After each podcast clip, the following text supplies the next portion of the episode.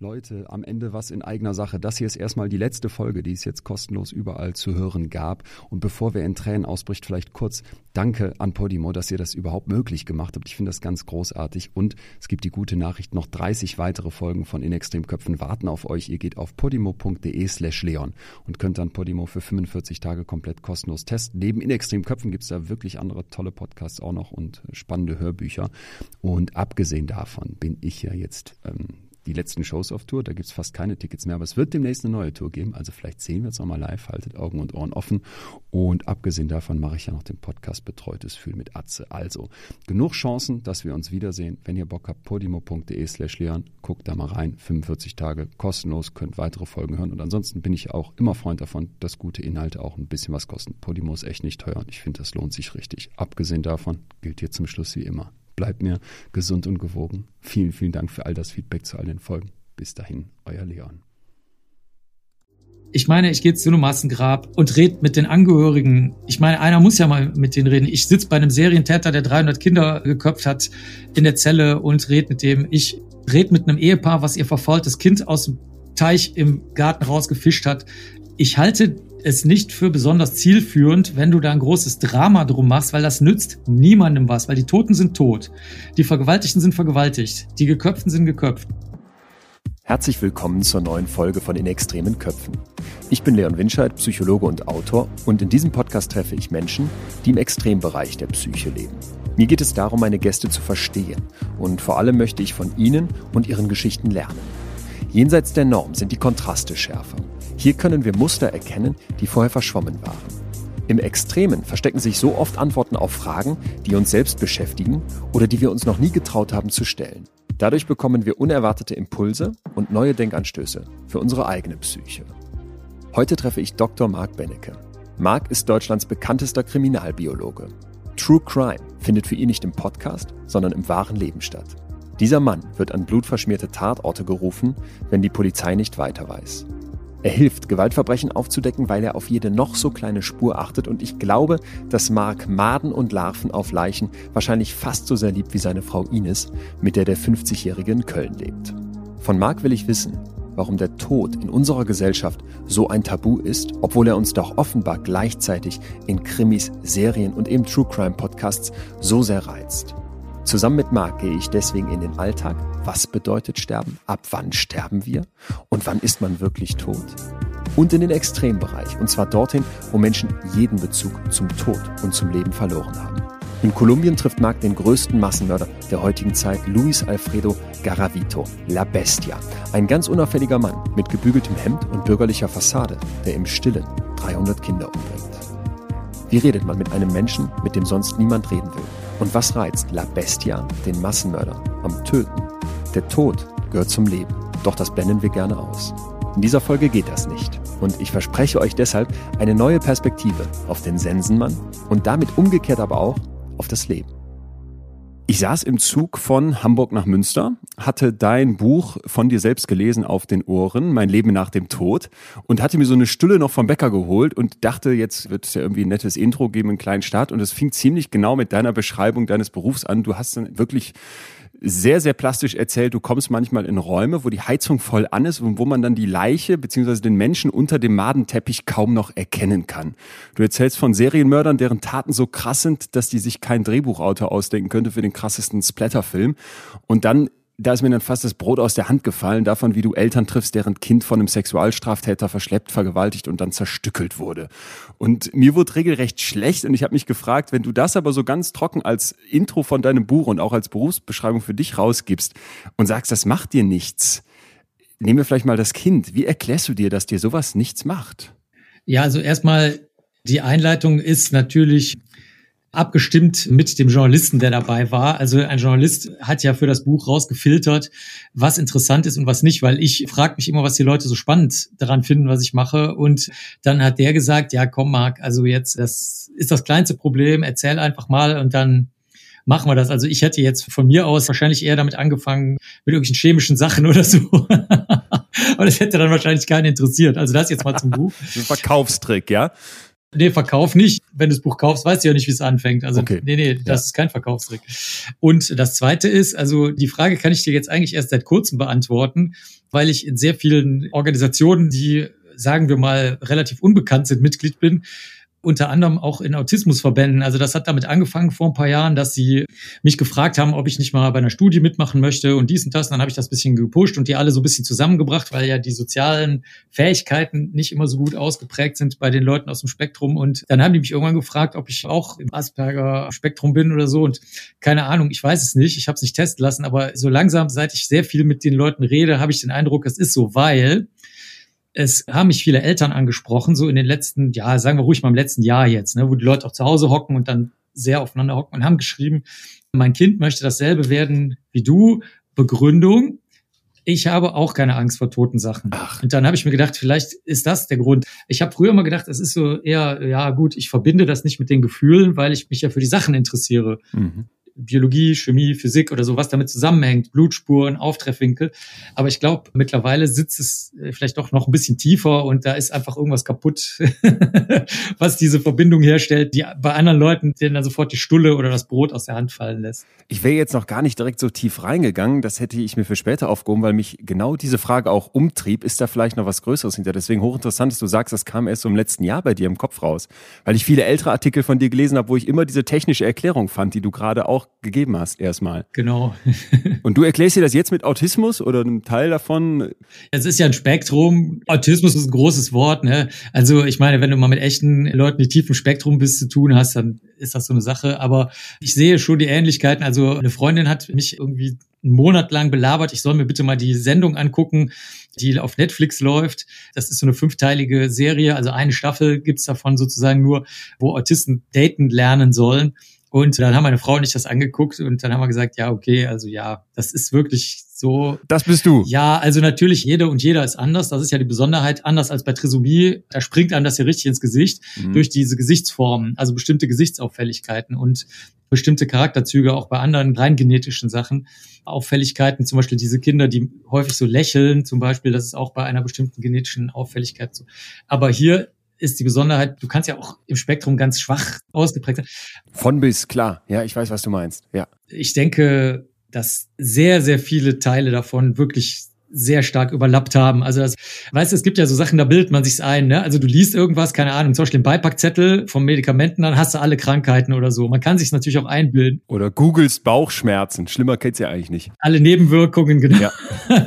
Aber ich glaube, in dem Fall war das doch. Und vor allen Dingen, ich glaube, der stärkste Hinweis, dass da was dran sein könnte, ist, dass mich die ganzen Leute, die entweder selber Aspis sind oder halt mit denen arbeiten, dass die mich ansprechen hin und wieder. Weil da hat das mhm. ja dann mit Einbildung nichts mehr zu tun. Ne? Verstehe. Who knows? Du nennst deine Frau Häschen, sie nennt dich Hase. Ines heißt sie wirklich. Wenn du sagst, du guckst dir eine Sendung an, wo es um Dating von Autisten geht und ihr beide seid euch sofort einig, so das bist du. Wie habt ihr euch kennengelernt? Gute Frage. Das ist ja lustig, dass du das sagst. Die bringen nämlich in der Sendung den Leuten bei, ihr müsst feststellen, ob ihr gemeinsame Interessen habt. Und in der Tat ist das bei uns genauso gewesen. Wir hatten ein gemeinsames Interesse. Also ich bin ja Vorsitzender der Transylvanian Society of Dracula und sie ist Vorsitzende von einer Subkultur-Vampirvereinigung.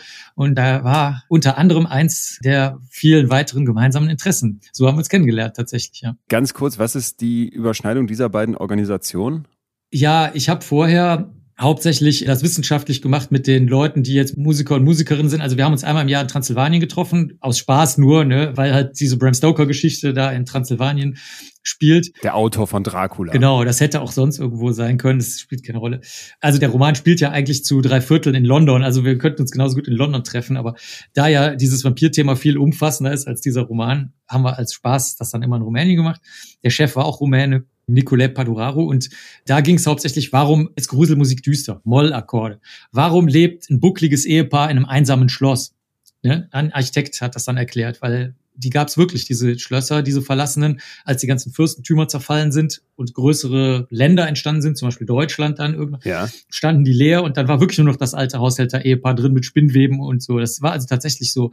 Und ganz viele andere Sachen. Ich habe mal was gemacht über wie die Amygdala, so ein Gehirnteil, wie der mit Angst zusammenhängt und so. Also das war sehr wissenschaftlich. Und eine Freundin von mir hat über Münzen in der Zeit von Vlad Zepes geredet. Also total nerdig. Also ganz kurz, da kommen, du hast gerade selber gesagt, ein paar Nerds in Transsilvanien zusammen und jeder hält Vorträge, die dann aber wiederum einen wissenschaftlichen Anspruch haben. Also wenn ich mich da jetzt hinstelle und sage, Vampire haben ja Angst vor Knoblauch, dann würde ich keinen Blumentopf bei euch gewinnen. Ich muss schon ein bisschen mehr mitbringen. Doch. Ach doch, okay. Ja, du kannst das sagen und wenn du das jetzt zum Beispiel rein literarisch aufbereiten würdest und sagen würdest, ich habe dafür aber 100 Vampirbücher durchgeguckt von, keine Ahnung, sagen wir mal Lord Byron bis Stephanie Meyers oder wie die heißt, von bis zum Morgengrauen oder so, das wäre völlig okay. Wir hatten noch mal einen Priester da, der ist zwar nicht mehr nach Transsilvanien gekommen, der ist immer nur nach Deutschland gekommen, der hat dann über Buffy the Vampire Slayer gesprochen, aus theologischer Sicht und so. Also das ist kein Problem, solange du es begründen kannst. Du musst es halt begründen können. Ist klar.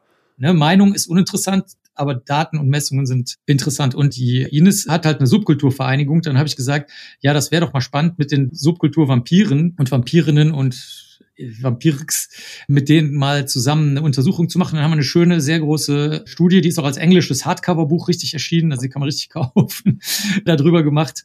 Und das ist eine der vielen Berührungspunkte. Es gibt auch noch andere, zum Beispiel Gothic-Subkultur. Da gibt's auch Überschneidungen, weil manche von den Vampiren und Vampirinnen sich auch für Gothic interessieren. Und ich moderiere ja ein paar Gothic-Festivals und so. Also da gibt's viele Berührungspunkte. Nur kurz, du hast jetzt gesagt mit Vampirinnen, Vampiren und dann hast du es noch genderneutral gesagt. Es gibt Leute in Deutschland, die sagen, ich bin Vampir. Nee, weltweit. Das Interessante ist, das war schon bekannt von der Atlanta Vampire Alliance. Das ist eine Vampirvereinigung aus Atlanta, logischerweise. Ja. Und die haben zu meiner großen Verblüffung mal eine sehr gute Studie gemacht, weil ich dachte mir so, hm, du hast halt auch viele Leute, die das so als Fantasy-Spiel ansehen oder so, ne? Und der hat das aber gut gemacht und auch sehr gut ausgewertet. Und da war uns aufgefallen, also der Ines und mir, dass einige Sachen eigentlich ziemlich einleuchtend sind. Zum Beispiel, dass sehr viele Lichtempfindlichkeit haben, Stress nicht aushalten können und das schon als Kinder gehabt haben. Und da haben wir uns gedacht, ist ja klar, ein Kind, was jetzt wenig Sozialkontakte hat oder von den anderen Kindern als komisch wahrgenommen wird, das reimt sich seine Welt natürlich zusammen. Und wenn das dann einen Vampirfilm sieht oder so, dann sagt das, hey, Moment mal, kann Stress nicht gut aushalten, ist oft niedergeschlagen. Andere würden vielleicht sagen, ich bin hochsensibel oder sowas. Das kenne ich noch als Label. Gibt's auch. Wir wollten aber extra so Aspis, Hochsensible und so weiter, weil das verschwimmt ja dann so in der Identitätsgruppe und die Leute nehmen eine andere Identität an. Also die sagen ja ausdrücklich, wir können da gerne drüber reden. Ich weiß jetzt nicht, was daran so komisch ist. Klar bin ich ein Vampir oder so, ja, oder eine Vampirin. Genderneutral. Gender spielt da überhaupt keine Rolle in der Szene. Das ist auch sehr, sehr interessant. Okay, jetzt seid ihr ein Paar. Wird vielleicht nachher nochmal wichtig, weil wir wollen heute über Tod sprechen, sind gerade ein bisschen in eine andere Richtung gekommen, wobei Vampire ah ja, ist schon sehr tödlich. Ist schon sehr tödlich, wollte gerade sagen. Jetzt sagst du, wenn du an einem Tatort bist, dann ist das für dich überhaupt nicht eklig, weil dort tiefer Friede herrscht. Und dann habe ich mal so eine Tatortbeschreibung von dir rausgepickt, wo du irgendwie erklärst, dass es um einen Kampf wohl gegangen sein muss, denn es war überall Blut. An den Wänden, an der Decke und sogar so viel Blut, dass es hinter einen Vorhang gespritzt ist, weswegen man dann dich brauchte, weil sich die Ermittler vor Ort fragten, wie kann das sein? Wenn ich da jetzt hinkomme und weiß, die Frau wurde hier gerade eben misshandelt, jetzt liegt die da als Leiche mitten in ihrem Blut, wo kommt der Friede her? Das hat mit der Leiche nichts zu tun, sondern damit, dass die Sache abgeschlossen ist. Also viele Menschen flüchten sich ja gerne in eine abgeschlossene Welt. Zum Beispiel meinetwegen jetzt Leute, die aus einer Religion kommen, wo es nur einen Gott gibt, also Juden, Christen, Muslime und Musliminnen und so.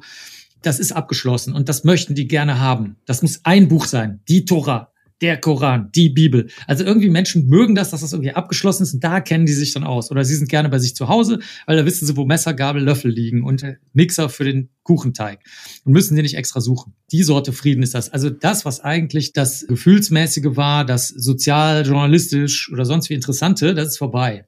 Da kümmern sich dann alle anderen drum. Und ich habe meine Ruhe, weil alle anderen jetzt mit den Ermittlungen, mit der Erzählung der Geschichte, mit allem gerichtlichen Ding beschäftigt ist, kann ich endlich mal in Ruhe mal was machen. Weil die Leute einen dann in Ruhe lassen. Da kannst du in Ruhe den Auftreffwinkel der Blutspuren messen, kannst gucken, was mit der Gardine los war, die du da gerade erwähnt hast. Mhm. Kannst das abgleichen mit den Aussagen von zum Beispiel Leuten, die sagen, dass sie was gehört oder gesehen haben. Und dann kannst du gucken, ob das stimmen kann anhand der Spuren oder ob das räumlich, zeitlich gar nicht zusammenpasst. Und ich konzentriere mich halt gern. Das macht mir einfach Spaß. Du bist im Tunnel in dem Moment. Ja, für mich fühlt es sich nicht wie ein Tunnel an, sondern es ist eher wie eine Straße, auf der ich gehe. Also der Flow ist innerlich das Gefühl, das ist ja auch psychologisch beschrieben, dieses Gefühl, aber du gehst trotzdem noch selber. Also ich entscheide, welche Schritte ich auf der Straße mache. Und in mir drin ist es aber tatsächlich dieses Flow-Gefühl, ja. Ich denke jetzt gerade so ein bisschen an dieses vorurteilbehaftete Bild eben vom Autisten, der da sitzt mit seiner Inselbegabung und so völlig konzentriert irgendwie was macht. Hat das was davon? Es ist eher so, dass viele von den Leuten, zumindest die ich kenne jetzt, ne, also das sind ein paar Handvoll, mit denen ich auch genügend zu tun habe, so dass ich da aus persönlicher Erfahrung was sagen kann. Die haben einfach, sagen wir mal, Sonderinteressen, also diese Spezialinteressen, die werden, glaube ich, manchmal mit Inselbegabung verwechselt. Aber ich will mal ein Gegenbeispiel sagen. Als ich meinen Zivildienst gemacht habe, war eine Mitarbeiterin in dieser Kirchengemeinde, wo ich Zivildienstleister war. Und irgendwann habe ich die eine Mitarbeiterin ganz unauffällig, ich will nicht sagen graue Maus, das stimmt nicht, aber extrem unauffällige Person. Auch nicht überangepasst, sondern einfach unauffällig. Mhm.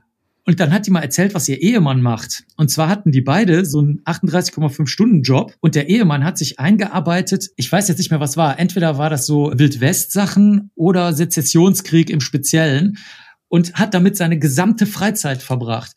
Nur von den Leuten hörst und siehst du sehr, sehr wenig, weil das nicht sexy ist. Also wenn einer seit 20 Jahren von montags bis freitags jeden Tag vier Stunden mit dem Zinnsoldaten nachstellt, wie der Sezessionskrieg ist, ist keine Story. Wenn du aber jemanden hast, der einfach irgendwie kauzig ist, sich irgendwie gut ausdrücken kann und dann halt gleichzeitig so eine scheinbare Sonderinteresse hat, was merkwürdig wird, dann hast du eine Story. Deswegen denke ich mal, es gibt auch sehr viele andere Leute mit scheinbar kauzigen Spezialinteressen, nur es interessiert keinen. Das ist okay. der Unterschied. Das, was du jetzt gerade zeichnest, korrigier mich, ist aber das Bild von dir. Der Kauz, der gut reden kann mit dem Spezialinteresse tot. Nee, ich habe ganz viele Spezialinteressen. Diese totale Einlischung auf eine spezielle Sache, das wäre mir viel zu langweilig. Das habe ich mir schon fast gedacht. Wenn man dir auch zuhört, merkt man, da sind so viele Stränge, die sich auftun, so viele Wege, so viele Straßen, auf denen du unterwegs bist. Fokus aber tot.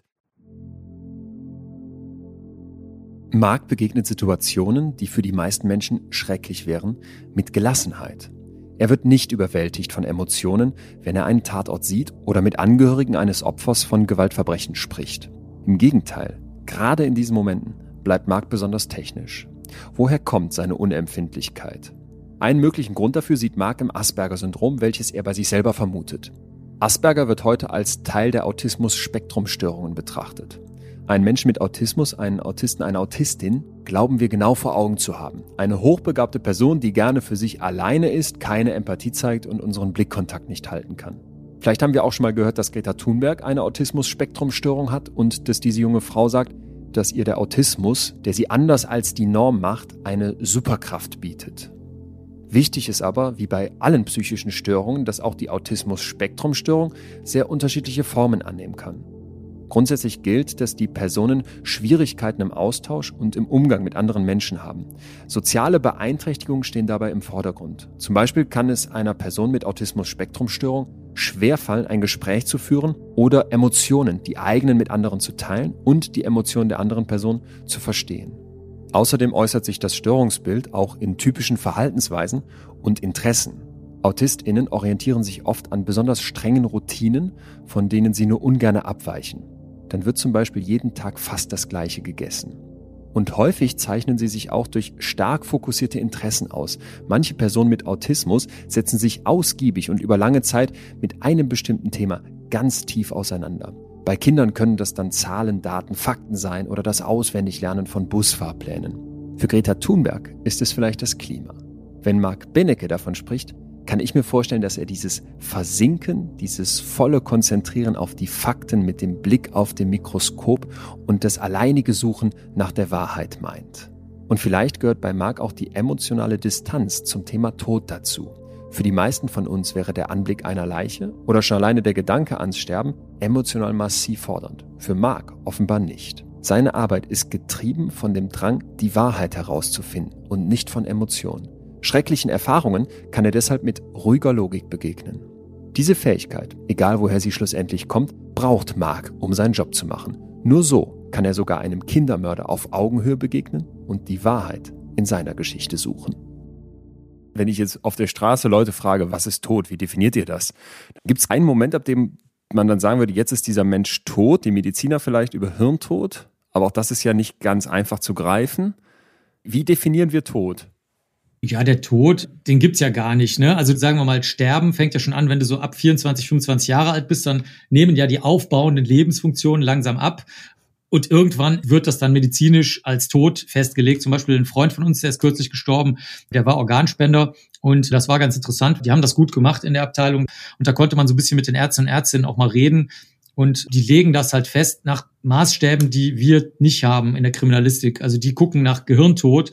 Wir gucken natürlich nach was völlig anderem, nach toten Flecken und Zerstückelung oder mit dem Leben nicht zu vereinbarenden Verletzungen und dies und das. Also der Tod an sich ist ein Märchen, ja. Also die einzige biologische Festlegung wäre, dass du ab 24, 25 langsam stirbst. Ich weiß jetzt nicht, was Menschen auf der Straße sagen würden, aber sagen wir mal, wenn du Herz-Kreislauf nimmst, die Mediziner, Medizinerinnen für die Organtransplantation, die erhalten ja den Kreislauf, damit die Organe durchblutet bleiben. Und sagen, okay, das Gehirn muss tot sein. Oder bestimmte Gehirnbereiche auf jeden Fall, die dann eben diese sogenannten Gehirnwellen, die es ja auch wirklich gibt, erzeugen können. Die Polizisten, Polizistinnen würden sagen, hä, ist mir alles zu kompliziert, sobald ich Totenflecke habe, was ich gerade schon erwähnte, weil dann der Kreislauf sicher nicht mehr läuft, Blutbestandteile laufen ins Gewebe, erzeugen die Flecken und dadurch weiß ich sowieso, dass der tot sein muss, weil, das wissen die Polizisten, Polizistinnen gar nicht warum, weil wenn der Kreislauf länger nicht läuft, wird das Gehirn nicht mehr mit Sauerstoff und Nährstoffen versorgt, dann ist man automatisch tot. Das heißt, die gehen auf ein völlig anderes Merkmal, was du in der Klinik nicht anwenden kannst, weil wenn du Totenflecke hast, sind die Organe nicht mehr genügend durchblutet, dann kannst du es auch nicht mehr transplantieren.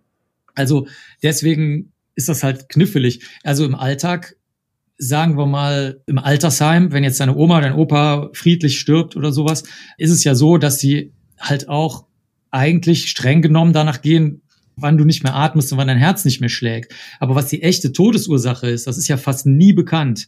Es gab in Görlitz mal eine Studie, als die DDR noch gab, da haben die alle oder 99,5 Prozent oder irgend sowas der Leichen, Verkehrsunfälle, Krebs, Tötungen, Suizide, alles untersucht und festgestellt, dass in den meisten Fällen überhaupt nicht klar war, woran die gestorben sind. Also das, was im Totenschein stand, Nierenversagen, Herzversagen, Multiorganversagen, Altersschwäche, irgendwas, das ist halt ein Märchen. Das untersucht ja keiner. Weißt du, das hängt davon ab, wie genau du jetzt definieren willst, ab wann bist du tot, was war tödlich welche Organe funktionieren noch ein bisschen. Du kannst zum Beispiel nach dem Tod, habe ich schon zweimal gesehen bei Leichen. Also ist sehr selten, aber ich bin nicht der Einzige, der es gesehen hat. Also auch besonders Bestatter, Bestatterinnen sehen das. Du kannst auch noch eine Gänsehaut kriegen. Du bist absolut tot. Kein Kreislauf seit sechs Stunden mehr. Das Gehirn ist so tot, wie es nur tot sein kann. Und trotzdem, und jetzt, stell dir mal vor, das würden die Leute im Altersheim sehen. Ja, gruseliger Moment für einen Laien jetzt. Und jetzt zu den Gerüchen. Also der Tod an sich riecht jetzt nicht irgendwie so also ein bisschen vielleicht, weil die normalen Körperfunktionen anders sind oder Kot und Urin sehr oft austreten, wenn du stirbst, weil die Muskulatur erschlafft. Sowas würdest du dann riechen. Aber du riechst in meinem Fachbereich Fäulnis. Dieser blumige Geruch von diesem grünen Bakterium, das heißt Pseudomonas, da sagen viele Leute, das riecht süßlich. Es ist Unsinn, das riecht nach Blindenblüten, aber. Also da komme ich rein und das riecht gut wie Blüten. Ja, aber das nimmt natürlich keiner wahr, wenn du in eine Wohnung kommst, wo halt eine verweste Leiche ist also der Zusammenhang wird im Gehirn nicht hergestellt. Das ist zum Beispiel mit äh, Metzger. Wenn du in eine Metzgerei reingehst, mhm. das riecht eins zu eins wie an dem Tatort, den du vorhin geschildert hast, wo die Frau da totgeprügelt und geschnitten wurde, weil natürlich das Gewebe offen liegt und das Blut da ist. Und wenn es noch kalt ist, dann hast du noch dieses Kühle. Ne? In der Metzgerei ist es ja nicht warm, damit das Gewebe da nicht verfault. Und das Gehirn stellt aber den Zusammenhang nicht her. Aber du kannst es messen. Also es ist ja mittlerweile eine eigene Wissenschaftsrichtung, diese Chemikalien zu messen. Zum Beispiel, was du sehr, sehr häufig hast, ist irgendein Butanol, eins oder zwei Ol und Dimethyldisulfid. Da hast du ganz, ganz oft bei Fäulnis. Das ist so ein Biotonnengeruch ist auch weiter nichts bei eigentlich. Ne? Der Tod hast du der Berliner Zeitung gesagt, beziehungsweise du nennst das den natürlichen Recyclingprozess, dem alle Lebewesen und Gegenstände unterliegen. Mit dem verbindest du dich in einer positiven Weise. Ist das dann das, was du eben beschrieben hast, dieses, was du ab Mitte 20 einsetzt, dass ich im Prinzip langsam verfalle, das Sterben anfängt, wenn du von diesem Recyclingprozess sprichst? Das ist vieles, genau. Also die Einsicht, dass das biologisch so ist und das ist auch nicht irgendwie eine Frage von Verhandlungen oder so. Ja, das ist messbar, das ist beweisbar, das ist fertig. Dann das zweite ist, das finde ich vielleicht fast noch wichtiger. Da hat noch nie jemand nachgefragt, aber es ist wirklich angenehm, dass mal was anderes kommt als Fragen. Es ist ja so, dass der Tod eingebaut wurde. Also die meisten Lebewesen, die ursprünglich entstanden sind, sterben nicht. Die teilen sich, dann hast du halt zwei neue Lebewesen, aber du hast keine Leiche. Und die können zwar auch altern, es gibt aber sehr viele Beispiele dafür, dass sie es nicht tun. Und erst als die Mehrzelligkeit erfunden wurde, ist überhaupt eine verschiedene Lebenszeit mal einprogrammiert worden, so langsam. Aber das war auch noch nicht der Grund. Es gibt auch mehrzellige Lebewesen, wo kein Altern einprogrammiert ist. Das ist erst richtig wichtig geworden mit einer relativ kurzen Lebenszeit in unseren Maßstäben von Wirbeltieren geredet. Also sagen wir mal 20 Jahre, 50 Jahre, 100 Jahre, sowas. Das ist ja relativ kurz eigentlich für das, was biologisch möglich wäre. Wir können ja alle Gewebe erneuern. Also das ist eigentlich ein lächerlich kurzer Zeitraum für das, was anhand von Stammzellen und sowas möglich wäre. Also man könnte problemlos tausend Jahre alt werden biologisch. Das wäre ja gar kein Ding. weil die Lebewesen besser an die Umwelt angepasst waren, die zufällige Veränderungen ihrer Nachkommen erzeugen. Irgendwelche Veränderungen, weil niemand weiß, wie die Umwelt später aussehen wird. Das heißt, das ist eine Art Wette. Mhm. Also du schmeißt alles Mögliche an deinen Nachkommen auf den Markt, die noch Eigenschaften von dir haben, aber auch ganz viele zufällige Veränderungen. Und einige davon werden sich bewähren und andere nicht, abhängig davon, wie sich die Umwelt verändert. Es wird kälter, wärmer, irgendwas. Und andere Tiere leben auf der Welt die Sonneneinstrahlung ist unterschiedlich, alles Mögliche. Und da ist Sex eingebaut worden, nämlich damit sich zwei Lebewesen verbinden können. Dadurch kommt die erste Durchmischung der Erbsubstanz zustande, durch Zufall. Ne, wenn du viele Kinder hast, natürlich immer mit Eigenschaften von dir, aber trotzdem alle unterschiedlich, außer bei eineigen Zwillingen. Mhm. Und das zweite ist eben, von denen wiederum werden die, die am besten angepasst sind, dann überleben. Das finde ich extrem beruhigend. Das stimmt. Ne? Das ist der Sinn der Sache. Ja. Also dieses Sterben, dieses einprogrammierte Gewebeabsterben, die sterben ja auch alle verschieden ab. Die Leber zum Beispiel, du kannst die Hälfte der Leber wegschneiden, wenn du Glück hast, wächst dir die wieder nach und so. Also das ist ja unten beim Ohr oder beim Kopf funktioniert es nicht. Das heißt, deine Erklärung ist, ich muss sterben, weil die Natur eine Anpassung erfordert und deswegen macht das total Sinn. Ich gebe bestimmtes Erbgut weiter und dann gucken wir, wer am besten angepasst ist und der kommt dann durch mhm. und deswegen stirbt der Mensch. Das ist das Spiel. Also das ist so, als ob du den Code von deinem Computerspiel siehst. Mhm. Um noch auf Skyrim zu kommen. Da kannst du ja reingehen und programmieren. Jetzt muss ich gerade kurz fragen für alle nicht ganz so nerdigen hier. Was ist Skyrim? Ein Computerspiel. Und da wanderst du halt durch die Gegend, musst dann irgendwas machen, Zaubertränke mixen, gegen Drachen kämpfen, irgend sowas halt, ne? was man so macht. Und da kannst du aber in den Code reingehen. Das ist wie, wenn ein paar Ältere dabei sind, wie bei dieser Filmserie Matrix, wo jetzt der neue Teil demnächst erscheint. Die ist ja sehr, sehr alt eigentlich da wird ja auch immer damit gespielt, dass du sozusagen den Code sehen kannst. Und so ist das hier auch. Sobald du weißt, warum der Tod bewiesen einprogrammiert wurde, obwohl es nicht nötig ist, ist die Sache für mich friedlich und sinnvoll gelöst und erklärt. Und deswegen sehe ich das im Zusammenhang mit diesem biologischen, natürlichen Wiederverwendungs Prozess von Fetten, Eiweißen, Kohlenhydraten und allem, was du halt so im Körper hast, Wasser. Ich freue mich, dass ich an dieser einen Runde von diesem einen Spiel mitmachen darf. Da freue ich mich an dieser einen Münze, die ich da geschenkt bekommen habe. So. Marc, wenn man die so zuhört und wenn man auch deine Bücher liest, dann merkt man einfach, dass du da unglaublich technisch rangehst, finde ich unglaublich rational. Also wie du es jetzt auch gerade erzählst, macht das zum Beispiel in meinem naturwissenschaftlich getriebenen Quadratschädel, nenne ich ihn jetzt mal, an ganz vielen Stellen Klick und hat auch wirklich was Beruhigendes. Ich kann es super nachvollziehen, wie du es beschreibst. Und trotzdem frage ich mich jetzt, du bist natürlich auch ein Mensch. Und dieser Mensch, so sehr er vielleicht auch Emotionen ausschalten kann in einem Moment, wo er an so einen Tatort kommt oder sie keine so große Rolle spielen, dieser Mensch hat ja auch Emotionen. Hast du schon mal getrauert? Ist schon mal jemand gestorben aus deinem Umfeld, wo der Tod dir dann so den Boden oder den Füßen weggerissen hat? Also erstmal, ich muss Gefühle nicht ausschalten. Das mache ich nicht. Also ich weiß, dass das sehr schädlich ist, mhm. weil ich mal was sehr Interessantes erlebt habe bei der FBI Academy. Das ist auch schon ganz, ganz lange her. Da hat der Psychologe, der mit uns da eine Woche unterwegs war, da haben wir Schweine verwesen lassen in Quantico. Da hat er sich vorne hingesetzt am Ende, am letzten Tag in so einen Hörsaal, ganz normaler Universitätshörsaal und hat gesagt, na, wie war's denn? Und dann haben die halt alle so angefangen von ihrem Dienst zu erzählen und alles Mögliche. Da ist das alles aus denen rausgesprudelt. Die waren nicht zufrieden damit, dass sie immer die ganze Arbeit machen und dann andere Leute sich einen Orden dafür abholen. Ah, ja. Wäre ich jetzt auch nicht drauf gekommen. Nennen wir das mal Ärger. Ich muss dazu sagen, aus der Psychologie gibt's da so einen Stern, wo man so die genauen Gefühle immer angeben muss. Das können die meisten Leute, die ich kenne, nicht so richtig, ich auch nicht. Aber nennen wir es jetzt mal Ärger oder so, keine Ahnung.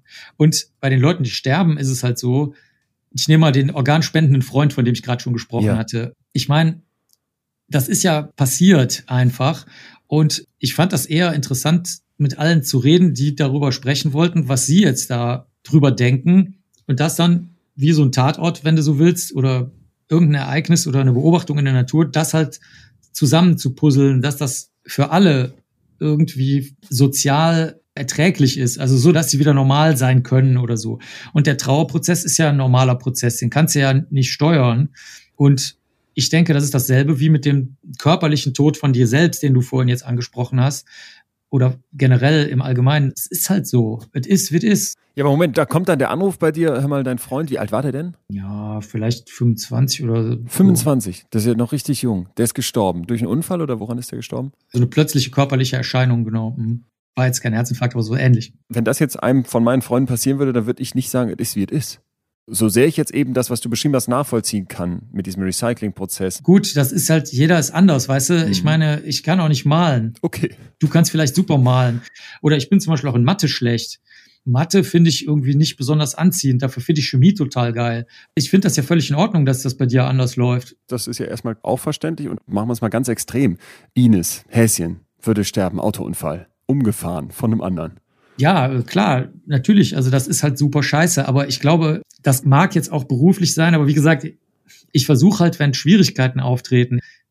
Du musst dir vorstellen, aus der Sicht von anderen habe ich mit den schwierigsten Schwierigkeiten zu tun, die, sagen wir mal, normale Menschen sich vorstellen können. Ich meine, ich gehe zu einem Massengrab und rede mit den Angehörigen. Ich meine, einer muss ja mal mit denen reden. Ich sitze bei einem Serientäter, der 300 Kinder geköpft hat, in der Zelle und rede mit dem. Ich rede mit einem Ehepaar, was ihr verfaultes Kind aus dem Teich im Garten rausgefischt hat. Ich halte es nicht für besonders zielführend, wenn du da ein großes Drama drum machst, weil das nützt niemandem was, weil die Toten sind tot, die Vergewaltigten sind vergewaltigt, die Geköpften sind geköpft. Du kannst aber versuchen zu verstehen, wie das passiert ist und dann zwei Sachen machen. Du kannst in die Vorbeugung gehen, was mir extrem wichtig ist. Also du kannst mhm. das allen mitteilen, die sich dafür interessieren und die das verhindern wollen, dass es das nächste Mal oder das erste Mal, wenn du so willst, passiert, ne, beim nächsten Fall. Das ist Nummer eins. Das halte ich für das Allerwichtigste von allem. Und Nummer zwei ist, das ist jetzt wahrscheinlich eher das, was du so als sehr menschlich oder so gefühlsmäßig ansehen willst. Ich möchte, dass die Angehörigen wieder Ansätze eines normalen Lebens führen können. Und manchmal musst du denen halt sagen, passen Sie auf, Ihr Gesichtsausdruck, den Sie jetzt gerade nicht sehen können, der zeigt mir, dass Sie in einer schweren Posttrauma-Abschottung sind. Das heißt, Sie werden sich nicht daran erinnern, was ich Ihnen jetzt sage, deswegen schreibe ich Ihnen das auf. Auch wenn Sie denken, Sie werden sich gleich daran erinnern. Und den Zettel nehmen Sie mit und gleichzeitig speichere ich Ihnen das auch nochmal ab und schicke Ihnen das nochmal per E-Mail, weil Sie wahrscheinlich den Zettel irgendwo hinlegen werden, aber den vielleicht nicht mehr anfassen wollen. Also wenn Sie wollen, können Sie sich nochmal melden. Wir heben die Akten für immer auf. Wir vernichten nichts. Das ist Nummer eins. Und Nummer zwei, noch eine private Anmerkung.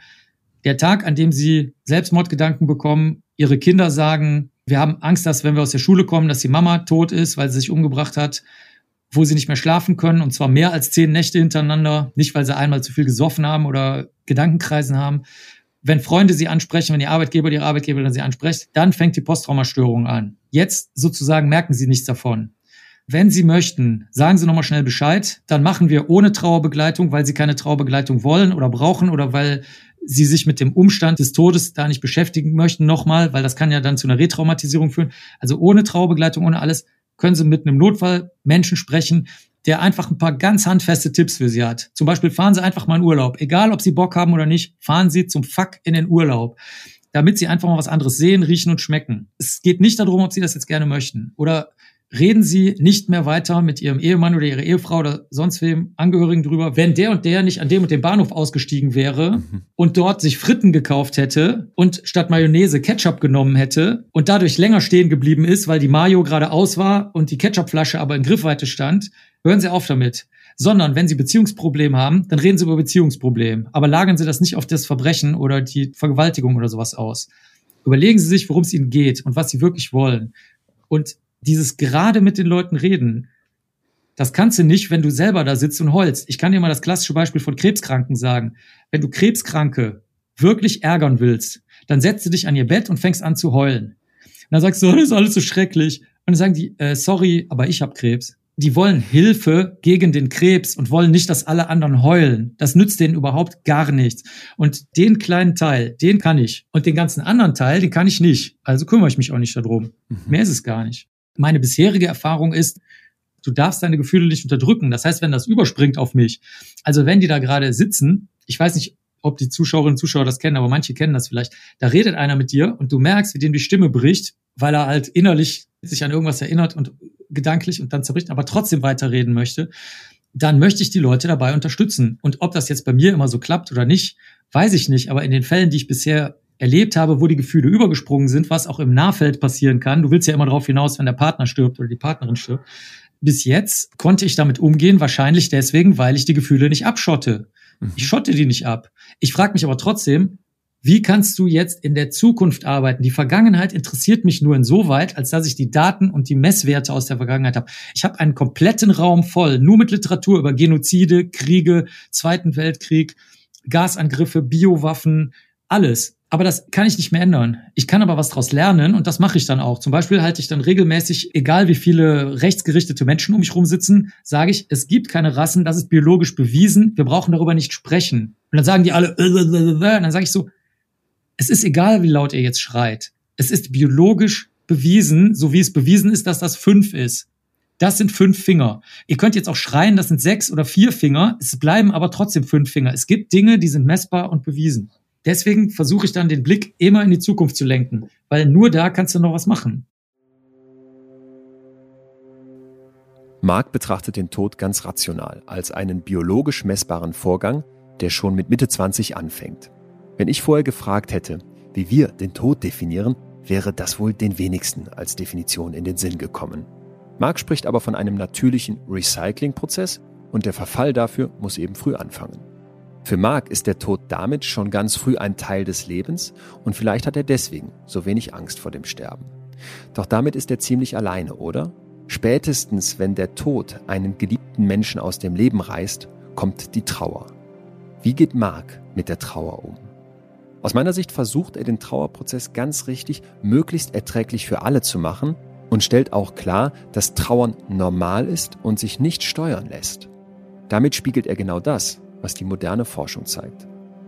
Trauer gehört zum Tod. Mit ihr bezeichnen wir den emotionalen Zustand, in den Menschen fallen, wenn sie einen Verlust erlitten haben. Wir können über zerbrochene Beziehungen oder eine verlorene Heimat und vielleicht auch eine verpasste Chance im Leben trauern. Aber die stärkste Form der Trauer empfinden wir wohl, wenn eine Person von uns geht, die uns etwas bedeutet. Früher hatte der Tod und damit auch die Trauer einen anderen Stellenwert.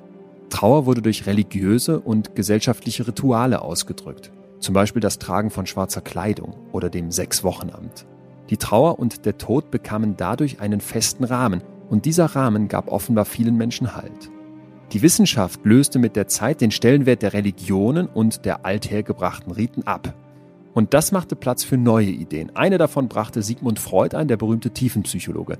Dieser Mann hat mit einem Wort unser gesamtes Verständnis von Tod und Trauer verändert. Und dieses Wort lautet Trauerarbeit. Freud meinte, Trauer solle möglichst schnell abgeschlossen werden, damit man frei und ungehemmt weiterleben kann. Für ihn war Trauer ein Problem, das man mit Arbeit lösen kann. Und diese Idee beruhigt uns Menschen, weil wir mit einer Problemlöser-Mentalität durchs Leben gehen. Unser Leben ist voller Probleme und wir versuchen, die zu lösen. Wir sitzen in kalten Höhlen und lösen das Problem des Frierens mit Feuersteinen. Wir wollen ein Bild aufhängen und lösen das Problem mit der Erfindung des Dübels. Gerade weil wir so gerne Probleme lösen, stieß Freuds Idee der Trauerarbeit auf fruchtbaren Boden. Das Wort ist heute auf der ganzen Welt verbreitet und trotzdem schon vom Grundgedanken her falsch. Denn Trauer ist kein Problem, an dem wir uns abarbeiten sollten, das gelöst werden möchte. Trauer wird individuell erlebt und ausgelebt. Es gibt keine normale Trauer. Es gibt auch keine kranke Trauer. Es gibt Menschen, die trauern und die dann psychisch krank werden. Aber selbst in diesem Moment ist die Trauer an sich nicht das Kranke. Der Begriff der Trauerarbeit gilt deswegen heute in der modernen Psychologie als überholt. Und auch die fünf Phasen der Trauer, von denen ihr vielleicht schon mal gehört habt, nämlich nicht wahrhaben wollen, dann der Zorn, dann das Verhandeln, dann die Depression, das Loch und zum Schluss die Akzeptanz, sind wissenschaftlich nicht zu halten. Fest steht, die menschliche Reaktion auf den Tod ist individuell. Es gibt nicht einen richtigen Weg zu trauern und es hilft auch nicht einen vorzugeben. Die Trauer gehört den Trauernden. Wir beginnen vielleicht langsam zu verstehen, wieso und wie Mark sein besonderes Verhältnis zum Tod gelingt. Ich möchte es deswegen jetzt noch einmal extremer machen und mit diesem Mann, der so viel über den Tod nachdenkt und ihm so oft begegnet, in den Extrembereich gehen. Wir hören jetzt gleich von einem unvorstellbaren Fall, in dem ein Mann, dem es wahrscheinlich niemand zugetraut hätte, für den brutalen Tod von 300 Kindern verantwortlich ist es gibt einen Fall, den hast du eben schon kurz angeschnitten, da möchte ich unglaublich dringend mehr zu wissen, und zwar Luis Alfredo Garavito Cubillos. Ich hoffe, ich spreche es richtig aus.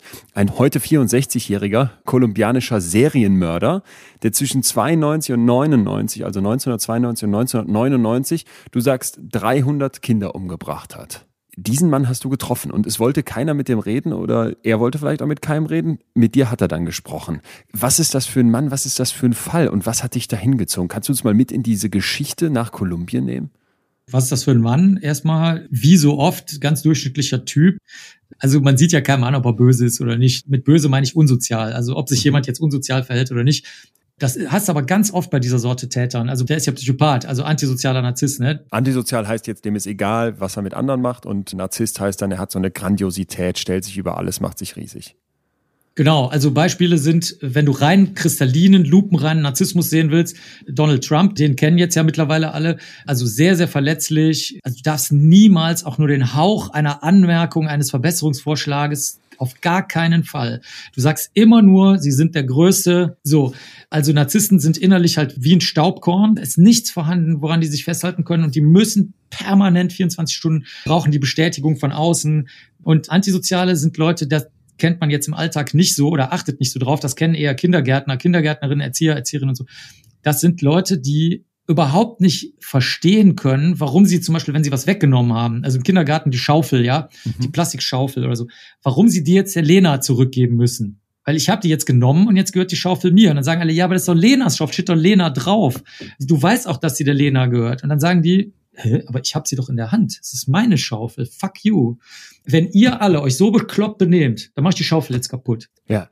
Dann gehört sie gar keinem mehr. Ja, also das ist antisozial. Und das zusammen gibt einen Psychopathen. Und die lernen schon als Kinder, dass sie absolute Freaks sind. Es gibt auch welche, die nicht so sind, die dann so Sonderlinge werden und so weiter und gemobbt werden. Aber die lernen, dass sie sich überstark anpassen müssen. Die müssen absolut unauffällig werden. Die müssen wie bei Herr der Ringe, die Älteren kennen das vielleicht noch, da gibt es so einen Umhang von den Elben, da wird man unsichtbar, ja, der gleicht sich der Umgebung an. So sind die. Bei Harry Potter auch, für die Jüngeren. Cloak of Invisibility, genau. Also keine Tattoos, keine Piercings, keine auffällige Frisur, immer geputzte Schuhe, ordentliche Klamotten ohne Flecken, ich will es nicht weich nennen, das trifft sich so richtig, sondern Schwiegersohn-Typ trifft es am besten. Schwiegersohn-Typ. Ah, ja. Der perfekte Schwiegersohn.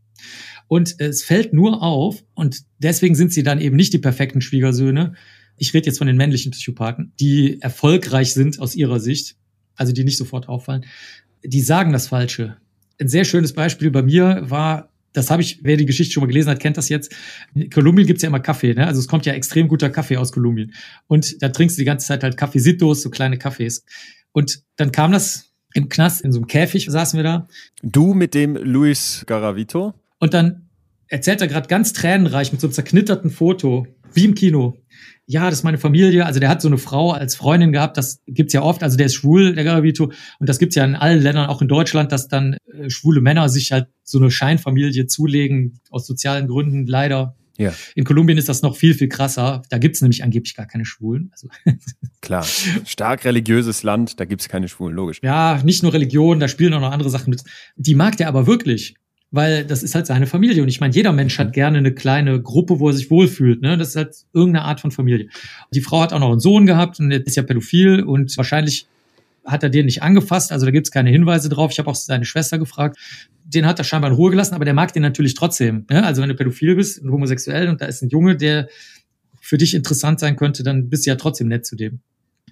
Dann kommt der Kaffee und er hat so richtig so einstudiert, wie man traurig aussieht. Ne?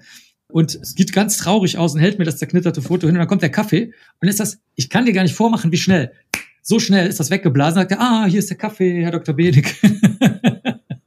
also, das ergibt natürlich überhaupt keinen Sinn, weil Nein. für die, die jetzt selber psychopathisch sind bei den Zuschauern, es gibt's ja, Gefühle klingen nach die sind nicht in so einer Rasiermesserschnittartigen Weise weg. Daran fallen die auf. Da merkst du dann, okay, mir sitzt dieser Psychopath gegenüber, aber du bist ja nach Kolumbien gereist in dem Wissen. Dieser Mann hat hunderte kleine Jungen umgebracht. Was reizt dann Marc Benecke aus Köln zu sagen, da will ich hin, mit dem will ich reden? Das hat mich sozial und kriminalistisch interessiert. Das Soziale war, ich habe damals in Bogota, in der Hauptstadt von Kolumbien, im Institut für Rechtsmedizin, das Labor aufgebaut für Insekten auf Leichen. Und dann war ich da halt öfter und länger und die sind auch sehr nett und herzlich, die Leute da und das ist super da einfach. Eines Tages haben die gesagt, kannst zu Hause bleiben. Heute ist nichts. Und dann habe ich mir gedacht, also das ist ja jetzt merkwürdig. Also das passt ja zu gar nichts. Die wissen, dass ich gerne arbeite und dass ich extra hingekommen bin. Und da war in der Zeitung dann eben auf Seite 1 172 tote Kinder oder so. Und dann habe ich rumgefragt im Institut und dann alle so, äh, äh, äh. und da bin ich so rumgeschlurrt und bin runtergegangen in die Sektion und da war eine, die war eigentlich Krankenschwester oder so, die war so die Hausherrin von der Sektion, ja. Die waren alle total bedröppelt und das habe ich noch nie in meinem Leben auf der Welt gesehen, dass das Sektionsteam getroffen ist von einem Fall. Das gibt's nicht. Das heißt, wer normalerweise da arbeitet jetzt in Kolumbien in dieser Rechtsmedizin, der würde jetzt normalerweise sagen, selbst mit den heftigsten Fällen bin ich hier vertraut, gerade in Kolumbien und komme damit klar. Und jetzt an diesem Tag ist es aber anders. Nee, das ist weltweit so. Also in Kolumbien sind die Fälle natürlich noch krasser, weil in Deutschland hast du jetzt nicht die Speicherkarte und denkst dir so, hm, mal gucken. Und dann siehst du live gefilmt, wie sie Zigarette rauchen und nebenbei den Typen bei lebendem Bleibe zerhacken mit Macheten oder so. Ich meine, das hast du jetzt in Deutschland nicht, aber weltweit sind die Leute gleich. Ich meine, du brauchst ja gar nicht diese dramatischen Sachen. Ich meine, was machst du denn, wenn sich ein elfjähriges Kind erhängt? Habe ich genügend Videos von, wie sich die vor laufender Kamera bei Facebook Live oder so erhängen einfach. Ich meine, da muss sie jetzt gar nichts mit Zerhacken und Kriminalität und Drogen und Kolumbien haben, ne? Das ist völlig egal. Das fand ich schon mal interessant, wie du das gerade zusammengefasst hast, dass das so merkwürdig war. Und das zweite war, die hatten damals, genau als er festgenommen wurde, das echte lebenslang abgeschafft. Da habe ich mir gedacht, ach du Scheiße, ey.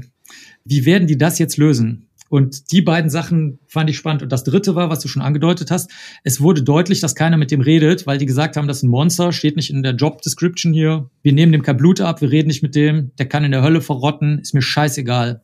Da dachte ich mir, das kannst du nicht machen. Wenn wir die Berichte nicht hätten von Hamann, Kürten, Denke und so weiter, dann wären wir aber ganz schön aufgeschmissen. Was haben die gemacht? Kannst du es ganz kurz sagen? Hamann hat Puppenjungs, also schwule Jungs, die hat er getötet in Hannover. Der Denke hat Landstreicher und Landstreicherinnen auch in wirtschaftlich schwachen Zeiten getötet und aufgegessen. Und der Kürten hat Frauen getötet, war verheiratet und hat die mit so einer, eigentlich mit einer Schere, mit so einem Haushaltsgegenstand getötet. Auch ganz wildes Delikt. Die Frau hat das eigentlich mitbekommen. Das sind so die drei bekanntesten deutschen Serientäterfälle und die kannte ich schon. Und natürlich ganz wichtig noch den Bartsch. Der reicht in meine Zeit rein, weil ich derjenige bin, der die gesamte Akte von Jürgen Bartsch, der im Alter von 19 schon vier Kinder tot gefoltert hatte, obwohl er noch bei seinen Eltern gewohnt hat und sehr, sehr, sehr, sehr streng von seinen Eltern überwacht wurde. Das fand ich auch interessant, wie er das gemacht hat. Ich kannte auch den Ermittlungspolizisten, der damals den Fall gemacht hat. Und dann habe ich gesagt, okay, das kann jetzt ja nicht sein, dass dieser Fall, der die größte Tötungsserie der bekannten jüngeren Menschheitsgeschichte weltweit darstellt, dass der jetzt einfach nur, weil die dem kein Blut abnehmen wollen, nicht mit dem reden wollen, so untergeht. Und das alles zusammen. Hat dazu geführt, dass du gesagt hast, mit dem will ich reden. Der hat 300 Kinder umgebracht. Alle hier sagen, das ist ein Monster, mit dem wollen wir nichts zu tun haben. Und du sagst nein. Du sagst auch, ich behandle dann alle Menschen gleich im Gespräch. Auch so jemanden kannst du dann genauso behandeln, wie du mich jetzt behandelst, der ich keine 300 Kinder umgebracht habe? Ja, auf jeden Fall. Ich kann dir das mal als Beispiel geben. Sagen wir mal, ich würde jetzt sagen, wieso benutzen du Kopfhörer und Mikrofon? Hast du kein MacBook Pro? Dann würde ich als nächstes sagen, habe ich noch eine Frage. Warum hast du eigentlich einen grauen Pulli an? Weil ich finde eigentlich schwarze Sachen besser. Und dann würdest du sagen, okay, bist du immer noch freundlich, dann sagst du, ja gut, aber es kann doch jeder anziehen, was er möchte. Aber so langsam nervst du. Hast du keine Lust mehr. Ja. Und genauso ist das, wenn du zu so einem Täter gehst und wenn du dann sagst, so, guten Tag, ich bin der Gute, Sie sind das Schwein, ich würde gern mit Ihnen reden. Was meinst du, was dann passiert? Gar nichts. Da hat der absolut kein Interesse mit dir zu reden, sondern du gehst hin und sagst so, ja, hallo, es gab's noch heute zum Frühstück, war bestimmt wieder scheiße hier im Knast, ne? Ist es denn dann aber so, dass du dich da verstellen musst, weil du in Wirklichkeit denkst, doch natürlich, was für ein Schwein, wer kann 300? Nein? Nein, das Nein. bringt nichts, das merkt jeder sofort. Also gerade Psychopathen, die wissen ja, dass sie Freaks sind. Natürlich, die sind ja deswegen so überangepasst, wie ich das vorhin geschildert habe. Ne? Das machen die deswegen, nicht weil die das gut finden, sondern weil sie halt wissen, das ist die einzige Methode, wie sie nicht auffallen und ihre nennen wir es mal bösen, wenn er den Begriff benutzt wird, Ziele da durchsetzen können. Also die selber sehen das ja nicht als böse an, ne? Für die ist das ja, ja was Normales. So gehst du rein in das Gespräch. Du gehst da rein und sagst, ich behandle jeden gleich und das ist kein Monster, sondern ich will die Person verstehen. Was lernst du denn dann von ihm? Was verstehst du im Gespräch mit Luis Alfredo Garavito? Na, also zur Psychopathie, das ist ja nicht mein Hauptthema. Ne? Ich meine, Psychopathen gibt's halt immer in bestimmten Bevölkerungsanteil, so wie Depressionen, Schizophrenie, Borderline, Klumpfuß, kurzsichtige. Ich meine, es ist jetzt nicht so interessant, aber es ist halt spannend, wie kommt es zu den Taten? Also warum entsteht eine Tat und warum wird die nicht verhindert? Das heißt, du musst erstmal rauskriegen, was aus seiner Sicht passiert ist das abgleichen mit dem, was die Polizei berichtet und gesehen hat. Und das war es auch schon. Der rechtliche Teil, der ist für mich eigentlich egal. Ich hatte damals einen Kumpel dabei, der Miguel Rodriguez, der hat auch mit mir einen Artikel darüber geschrieben, auch über die rechtlichen Sachen, aber das war eher, weil den das als Jurist interessierte und wie ich vorhin schon sagte, dieses Problem mit dem echten lebenslänglich und der mangelnden Sicherheitsverwahrung und so. Ganz kurz, das Problem dabei war, die haben es abgeschafft und gesagt, es gibt kein lebenslänglich mehr in Kolumbien, sondern Höchststrafe 25 bis 40 Jahre, bei guter Führung dann halt 25 Jahre, wenn du besondere Schwere der Schuld hast.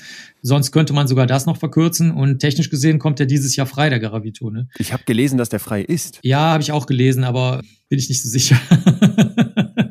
ähm, nein, das ist eine Grundeinstellung. Also ich kann es dir nur so erklären, auch hier wieder mit, sagen wir eher einem juvalen Beispiel. Ich komme aus Köln. Ich bin hier aufgewachsen. Mir hat niemand jemals gesagt, dass Menschen irgendwie unterschiedlich sind. Ich habe das das erste Mal gehört, als ich in die USA gekommen bin. Da habe ich das erste Mal in meinem Leben wahrgenommen, dass Menschen irgendwie als verschieden wahrgenommen werden. Also das mhm. habe ich niemals gelernt, dass du Menschen verschieden ansprechen, behandeln sollst. Ich meine, natürlich haben alle gesagt, hör mal, wenn jemand traurig ist, ne, logischerweise tröstest du die Person oder wenn jemand seine Ruhe haben will, dann lässt er den in Ruhe und so. Das ist ja klar. Aber ich meine jetzt, dass man Menschen einen Wert zuschreibt oder eine Wichtigkeit oder überhaupt nur Besonderheit, die erwähnenswert ist. Das kannte ich nicht. Es gab in meiner Familie keine abwertenden Begriffe für irgendwelche Menschengruppen. Das gab's nicht. Okay, das klingt ja erstmal nach einem total hehren Ansatz. Lass uns dann nochmal über diesen Garavito sprechen. Was hat er gemacht?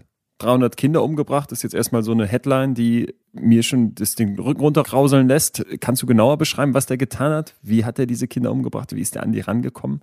Siehst du, das ist zum Beispiel die Lehre gewesen. Ich hatte vorher die Akte von Bartsch mir angeguckt, diesem 19-Jährigen, der da schon die vier Kinder tot gefoltert hatte aus dem Ruhrgebiet. Und der hatte was gemacht, was mir nicht aufgefallen ist, was aber in den Akten stand. Deswegen ist nämlich die Beschreibung so wichtig. Und zwar hat er die alle tags angesprochen. Das ist mir aber nicht aufgefallen, weil das damals nicht so thematisiert wurde, weil der Bartsch selber noch relativ jung war. Und da hat man gesagt, ja gut, nachts wurde der von seinen Eltern überwacht, da war er nachts halt zu Hause. Was soll's? Braucht man nicht erwähnen. Im Nachhinein sage ich mir natürlich, wieso ist das keinem aufgefallen? Der hat sich nämlich nachts sehr wohl rausgeschlichen und hat die Kinder nachts nämlich getötet. Der hat die tags nämlich nur entführt. Und das hat der Garabito auch gemacht. Der hat die Kinder tags angesprochen und jetzt musst du Kinder ruhig wegbringen. Die Kinder schlagen natürlich Alarm. Das ist ja bei denen zu Hause im Dorf gewesen. Er hat die meistens auf dem Marktplatz angesprochen. Der hat sich so als Händler Platanas, so eine Art Bananen oder sowas ähnliches wie Orangen und so hat er verkauft pro forma, ne? Und auch gerne Geld verdient, muss man sagen. Also das Geld hat er auch gerne genommen oder manchmal war er als Heilsarmee unterwegs, Spendensammler, alles mögliche. Auf jeden Fall mitten in der Stadt.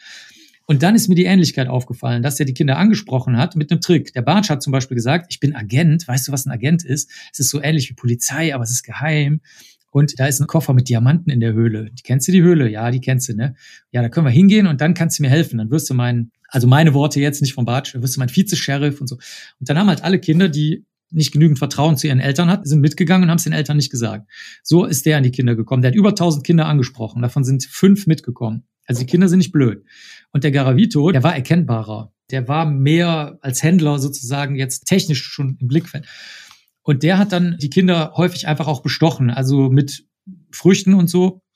Aber auch zum Beispiel, wenn die Kekse verkauft haben oder Lotterielose, hat er dann halt gesagt, komm, ich kauf die und dann hast du frei heute, weil wenn du die alle verkauft hast, hast du ja deine Kinderarbeit hier getan und hat die dann mitgenommen und hat aber auch gesagt, pass mal auf, wenn du bestimmte Drogen gerne magst, was man im Gespräch vielleicht so erfährt, ne, der ist ja sehr erfahren, mit Kindern zu sprechen. Ne? Der kriegt das natürlich dann schnell raus. Dann hat er gesagt, ja, die Drogen habe ich auch zu Hause. Oder die meisten wollten halt gerne Karten spielen oder Limonade, fanden die auch ganz attraktiv. War beim Bartsch auch so. Apfelsaft zum Beispiel war im Nachkriegsdeutschland erstaunlicherweise eine heiße Nummer und Coca-Cola war das Allergeilste. Also unglaublich viele Ähnlichkeiten. Auch dieses Weglocken in eine Gegend, die die Kinder eigentlich noch kennen, damit das nicht zu merkwürdig wird. Und die Besonderheit beim Garavito im Vergleich zum Bartsch war, dass der ganze Kindergruppen ausgelöscht hat. Also der ist dann zurück in die Stadt gegangen, hat die festgebunden, die Kinder, hat gesagt, hör mal, der Pedro, José, was auch immer, der ist ja bei mir und wir können auch zu dritt Karten spielen. Um nochmal mehr Vertrauen zu evozieren. Das und aber auch einfach, ich habe was zu bieten, sozusagen. Also schon auch das Krämerische dabei, ne? Dass die Kinder ihren Vorteil sehen, das zu Hause nicht sagen bei den Eltern und dergleichen mehr. Ich muss aber sagen, dass ich auch mit den Angehörigen und der Polizei gearbeitet habe. Also nicht, dass sich das jetzt so anhört, als ob ich jetzt nur mit dem Täter geredet hätte. Warum bringt der Garavito die Kinder um? Reizt den das Töten oder ist das was anderes? Macht den der Tod heiß? Sehr gute Frage. Bei den Kannibalen ist das so, zumindest bei denen, mit denen ich bisher zu tun hatte, dass die tatsächlich nicht das Töten gut finden. Die machen sich sogar überhaupt gar keine Gedanken über das Töten. Also es wäre ja sehr, sehr leicht, sich da reinzuarbeiten. Ne? Ich meine, es gibt genügend Literatur, rechtsmedizinische, kriminalistische, bestimmt auch alles Mögliche im Netz dazu, was im technischen Sinne vernünftig ist. Nix. Die haben keine Ahnung, die interessieren sich nicht fürs Töten, sondern die interessieren sich fürs Essen. Während die äh, psychopathischen Serientäter, die wir so kennen, also jetzt der ganz große Fall in Amerika, der gerade ganz scheiße gelaufen ist, wo nämlich noch nicht mal jemand gemerkt hat, dass überhaupt jemand gestorben ist. Der Täter, der war sehr alt, als er schon gefasst wurde, hat dann am Ende das interessanterweise zugegeben, hat die Opfer auch gezeichnet nach Jahrzehnten. Und da ist das so, dass diese Sorte Täter oder wie auch die genannten Kürten, Hamann, Garavito, Bartsch, alle, die ich jetzt erwähnt habe, die haben Spaß an der, sagen wir, an der Macht beim Töten, so würde ich es mal nennen. Und dann hängt noch was Sexuelles dran, zum Beispiel, meinetwegen, wenn du hetero bist, und sagen wir mal Mann, dann bringst du halt eine Frau um. Wenn du pädophil bist, bringst halt Kinder um. Aber das ist eigentlich relativ uninteressant. Wenn sie Sadisten sind wie der Bartsch, stehen sie auf das Quälen und sind eigentlich gar nicht froh, dass die Person stirbt, haben aber keine Erfahrung mit Foltern und bringen die zunächst mal zu schnell um. Da ärgern die sich auch drüber, weil die gerne länger gefoltert hätten. Also der Bartsch, der wollte eher, dass sie schreien und Schmerzen haben und also wir nennen das intern, das ist kein Fachbegriff, das ist jetzt ein erfundener Begriff, das ist Gefühlsfetischismus. Also die wollen sozusagen möglichst viel Leid und Gefühle da rausholen, wo andere Leute Liebe und Güte mhm. gerne als Gefühle haben wollen sehen sich aber mit der Person in dem Moment verbunden. Also die halten das für eine Art der Verbundenheit und fühlen sich in dem Moment ruhig und zufrieden. So wie wenn du, du hast keine Krankheiten, du bist glücklich, du hast vielleicht nicht viel Geld, aber es reicht und du sitzt mit einer Flasche Rotwein mit deiner besten Freundin, muss auch gar nicht sexuell sein, am Strand und denkst dir so, jetzt ist mal für 20 Minuten alles in Ordnung. Die Sonne geht unter, das Meer plätschert, der Wind ist genau richtig, die Lufttemperatur stimmt, der Sand kriecht nicht in meine Klamotten. Ist gerade toll. Diese tiefe Ruhe und Zufriedenheit beschreiben die. Krass. Da muss man auch sehr aufpassen, dass man keine führenden Fragen stellt, aber wenn du die einfach so ja. reden lässt, erzählen die das früher oder später. Und sowas beim Garavito auch. Der Garavito konnte sich nicht so gut ausdrücken, weil der hat mehr Wert darauf gelegt, als sagen wir mal, als gebildeter Mensch dazustehen, der er nicht ist. Also du kennst das vielleicht, wenn Leute sich schämen, dass sie eine schlechte Bildung haben, obwohl sie eine bessere hätten haben können, weil sie auch intelligent sind, aber aus irgendwelchen Gründen das nicht gegangen ist. Also der ist dann eher in so eine Richtung gegangen. Aber es ist ganz sicher so, auch aus der Forschung, nicht nur aus meiner Erfahrung, dass die das als Bindungshandlung ansehen. Es gibt ja auch zum Beispiel sehr viele Leute, die Sex mit Bindung verwechseln. Das gibt's ganz, mhm. ganz, ganz häufig. Da kommen auch diese Sexprobleme her in langjährigen Beziehungen, dass dann irgendwie die sagen, öh, mit dem Sex funktioniert es nicht mehr, vielleicht stimmt in unserer Beziehung was nicht und so, wo ich immer denke, Hä? also ja, das kann sein, absolut. Aber es kann auch genauso gut sein, dass die Beziehung super läuft. Und die verwechseln eben Töten mit Beziehung. Okay. Das ist für die halt diese Nähe und was Näheres können die sich nicht vorstellen. Was denen sonst gefehlt hat? Das wissen wir ganz genau, nicht nur wegen dieser Ruhe und Zufriedenheit, sondern es gibt von ein paar Tätern, zum Beispiel von Jeff Dahmer, das ist ein sehr, sehr gut beschriebener Fall, weil sein Vater hat ein Buch geschrieben, der wurde in der Presse sehr weit rausgekocht und der war auch sehr dramatisch aus ganz vielen Gründen, also auch kriminalistisch sehr, sehr, sehr interessanter Fall. Da weiß man, dass das so ist, weil der hat zum Beispiel so ein kleines Loch in den Kopf gemacht von den Leuten, die er vorher so ein bisschen betäubt hat. Das tut nicht besonders weh. Das Gehirn hat keine Schmerzwahrnehmung. Und dann hat er da was reingespritzt. Der wusste auch nicht wo. Der hat sich auch nicht kundig gemacht. Und der wollte nur, dass die quasi wie mit einem Betäubungsmittel abgeschossen sind. Die mussten aber leben, weil das Wichtigste war ihm, das Ohr auf das Herz dazu legen und den Herzschlag zu hören. Das hat den so beruhigt und zufrieden gemacht. Da, da, da, wie das Kind im Mutterleib. Kinder entführen und ihren Tod in Kauf nehmen, aus dem Bedürfnis heraus Bindung zu spüren. Das ist eine unerträgliche und doch irgendwie einleuchtende Erklärung, oder? Mit Garavito wollte niemand sprechen. Dieser Mann wurde nicht mehr als Mensch gesehen, sondern als La Bestia, das Biest. Mark jedoch, der so besonders mit Emotionen umgeht, der sich so sehr auf das Thema Tod und auf das Verstehen des Todes konzentriert, will nichts lieber als Garavito begreifen. Um herauszufinden, wie es zu seinen schrecklichen Taten kam, reist er zu ihm. Nach drei Jahren gelingt es Mark, endlich mit Garavito ins Gespräch zu kommen. Was sich dabei ergibt, haben wir gerade zum Teil gehört. Ganz wichtig an dieser Stelle ist, dass Mark versucht, La Bestia, das Monster, naja eigentlich diesen Menschen, irgendwie normal zu behandeln. Und auf den ersten Blick war Luis Alfredo Garavito Cubillos auch ein ganz normaler. Er trug ein sauberes weißes Hemd mit Jeans und hatte einen freundlichen Blick. Mark hält ihn kurz sogar für den Gefängnisdirektor. Doch hinter dieser Fassade verbirgt sich also ein Mann, der den Tod in Kauf nimmt, den qualvollen Tod von Kindern. Dabei geht Garavito strategisch vor. Er lockte die Kinder mit Versprechungen an und brachte sie dann zu einem abgelegenen Gelände. Dort folterte und vergewaltigte er seine Opfer wie im Rausch. Anschließend schnitt er ihnen die Kehle durch.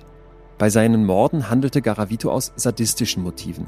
Sadismus bezeichnet eine gestörte Sexualpräferenz, bei der sexuelle Befriedigung durch die Zufügung von Schmerz, Misshandlung und Demütigung erlangt wird. Garavito handelt sadistisch und kennt keine Reue. Wie schafft Mark es, einem solchen Mann zu begegnen, ohne dass ihn Emotionen wie Wut, Hass oder Abscheu überkommen? Mark sagt, er hat als Kind nie beigebracht bekommen, dass Menschen unterschiedlich sind. Er begegnet Menschen niemals abwertend und auch nicht in den Kategorien gut und böse.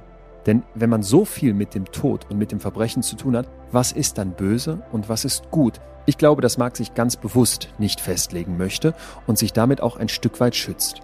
Bei seiner Arbeit mit dem Tod, ob am Tatort oder in der Gefängniszelle mit dem Massenmörder Garavito, will Marc vor allem eins, die Wahrheit herausfinden.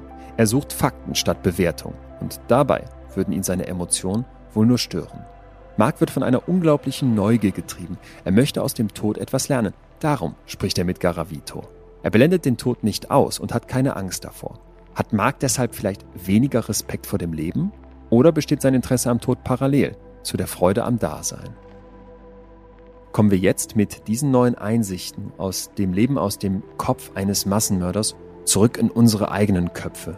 Wie gehen wir heute als Gesellschaft, jeder und jede einzeln, für uns mit dem Tod um? Und hat sich daran historisch etwas verändert? Wenn du jetzt von dem Garavito so erzählst und auch von dem, was dich daran interessiert, dann finde ich, kann man schon deutlich besser verstehen, wo man vielleicht im ersten Moment unfassbar davor steht und nicht begreifen kann, warum zieht es einen Menschen zu so einem, ich sag's in Anführungsstrichen, Monster. Und ich frage mich trotzdem, dieses Interesse am Tod, wenn ich mich in der Gesellschaft umgucke, dann habe ich das Gefühl, wir blenden den Tod an ganz vielen Stellen aus. Ne? Es reizt uns so in der Serie oder im True Crime Podcast oder wenn Dr. Mark Bennecke seinen Vortrag hält, weil es super interessant wird und man so das Mysteriöse vielleicht auch hat und gerne noch irgendwie einen unnatürlichen Tod. Aber so diese Idee, wie es ja nicht vor allzu langer Zeit war, dass man den eigenen toten Vater wäscht und aufbahrt, dass man überhaupt auf den Friedhof geht, dass man mit Tod zu tun hat. Da sind die gesamten Statistiken, die mir bekannt sind, extrem rückläufig, dass die Leute sagen, das blenden wir aus, im Alltag nein, wollen wir mit dem Tod nichts zu tun haben. Wie erklärst du dir das? dass eben dieser Tod bei uns so, der ja eigentlich zum Leben gehört, der ein Vertrag ist, du kommst auf die Welt, du lebst, du hast deinen Token gesetzt, so wie du es eben beschrieben hast, du bist Teil einer Spielrunde und das Ende davon ist der Tod, aber wir sagen, nee, um Gottes Willen, bitte ausblenden. Wo kommt das her? Ist mir unerklärlich. Okay. Ich muss aber ehrlich sagen, ich bin mir nicht so sicher, dass das früher wirklich besser war. Das höre ich sehr, sehr, sehr oft. Aber wenn du dir die alte Literatur mal anguckst, haben die Leute eigentlich extreme Angst davor gehabt, vor Leichen und vor Richtungen, in die irgendein Fingerchen weist oder wenn ein Vogel vorbeifliegt oder wenn ein Fenster klappert, wenn eine Kerze ausgeht. Alles, was mit dem Tod zusammengehangen hat, hat die Leute unglaublich geängstigt. Also vielleicht war das früher gar nicht anders. Dieser körperliche Aspekt, den du da ansprichst, der, der war halt einfach, weil du auf dem Dorf oder in einer kleinen Stadt hast du halt selber noch sehr viel körperliche Nähe zu allem Möglichen gehabt, gar nicht nur zu Leichen. Ich hatte mal einen Freund, der Vater war so ein Metzger, der hinten einen ziemlich großen Hof hatte. Da kamen halt ab und zu einmal die Woche die Schweine. Dann hat er die da runtergeprügelt. In Todesangst hat er die Tiere da reingekloppt. Also das war alles ganz körperlich. Ja, der hat die getreten und geschubst und geschlagen und dann selber den, den Hals durchgeschnitten und dieses Elektrozange angesetzt. Das war einfach früher alles viel körperlicher. Du hast äh, die Kinder um dich rum gehabt zu Hause. Ah ja. Ich glaube nicht, dass der Tod. Dass wir ihn heute mehr scheuen als früher. Ja. Das glaubst du glaub nicht. nicht. Okay. Du schreibst in deinem Buch Memento Mori, das ich übrigens allen sehr ans Herz legen möchte, die sich mit dem Tod auseinandersetzen möchte. Es ist etwas technisch, aber ich finde, wenn man sich so reinfuchst, ist es super spannend. Da schreibst du, dass dieser Wunsch nach dem ewigen Leben, also quasi dem Tod ein Schnippchen zu schlagen, eine grundlegende und uralte Sehnsucht des Menschen ist. Und dass wir eigentlich seit jeher versuchen, alle technischen Möglichkeiten, die es so gibt, Herzschrittmacher wäre jetzt so eine, einsetzen, um eben dem Tod von der Schippe zu springen. Und jetzt sagst du aber, und ich finde, da wird es dann hochinteressant, du führst das im Buch sehr schön aus, die biomedizinische Forschung der letzten Jahre hat uns diesem alten Traum vom ewigen Leben ein gutes Stück näher gebracht. Wo stehen wir heute? Also dieser Versuch, mhm. den Tod als Problem zu lösen, fand ich interessant. Google hat ja ein Unternehmen, Calico, wo ein Google-CEO und Apple-Leute sich zusammentun, um zu sagen, wir wollen das Problem Tod lösen, wo mich schon bei der Headline schlecht wurde.